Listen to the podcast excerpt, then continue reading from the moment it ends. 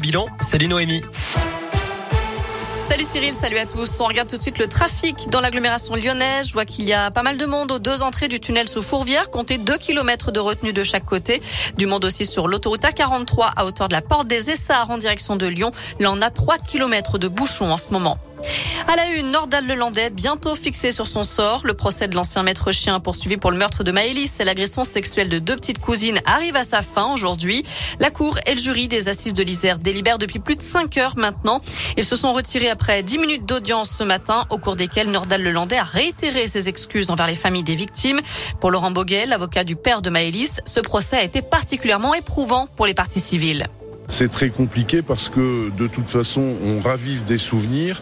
Euh, le procès, c'est un instant extrêmement particulier euh, qui ne doit faire l'économie d'aucun élément, moyennant quoi vous avez des photographies, euh, vous avez des rapports, des témoignages qui systématiquement euh, ravivent effectivement euh, des souvenirs qui sont monstrueux hein, par rapport à des, à des victimes qui accomplissent un travail de, de deuil. Je dirais qu'ils le, ils le prennent en, plein cœur. Hein. C'est, c'est de toute façon, comme toujours, un moment de vérité et de vérité crue, parce que c'est une vérité judiciaire. L'avocat général hier a requis la réclusion criminelle à perpétuité. Le verdict est attendu dans les toutes prochaines heures.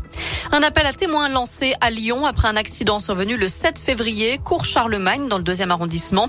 Une trottinette électrique montée par un ou deux individus circulait sur un trottoir lorsqu'elle est entrée en collision avec une octogénaire à pied. Les policiers cherchent à déterminer les circonstances de cet accident avec délit de fuite. On vous a mis toutes les infos sur l'appli Radescoop et radescoop.com. Retour au boulot pour les salariés des sites de production de Lustucru dans la Loire et dans le Rhône. Ils ont repris le travail après 10 jours de grève. Ils réclamaient une augmentation de salaire de 5%. Finalement, ils ont obtenu 68 euros bruts de plus par mois et une prime annuelle de 400 euros. Dans le reste de l'actu, le gouvernement va lancer une consultation sur l'enseignement des maths au lycée. C'est ce qu'annonce Jean-Michel Blanquer aujourd'hui. Début février, le ministre de l'Éducation nationale avait estimé qu'il faudrait probablement ajouter des mathématiques dans le tronc commun des premières et des terminales. Le chômage au plus bas depuis près de 15 ans en France et même depuis près de 40 ans chez les jeunes. Le taux de chômage est descendu à 7,4% au quatrième trimestre de l'année 2021. Un mot de sport avec du basket et l'Asvel connaît son adversaire pour les quarts de finale de Coupe de France. Les Villeurbanais affronteront Gravelines le 26 mars. Avant ça, l'Asvel reçoit Nanterre ce soir à 20h. Match en retard de la 12e journée de championnat. Enfin en foot, coup d'envoi de la 25e journée de Ligue 1 ce soir avec Lille-Metz à 21h. De son côté, l'OL joue à Lens demain à 17h.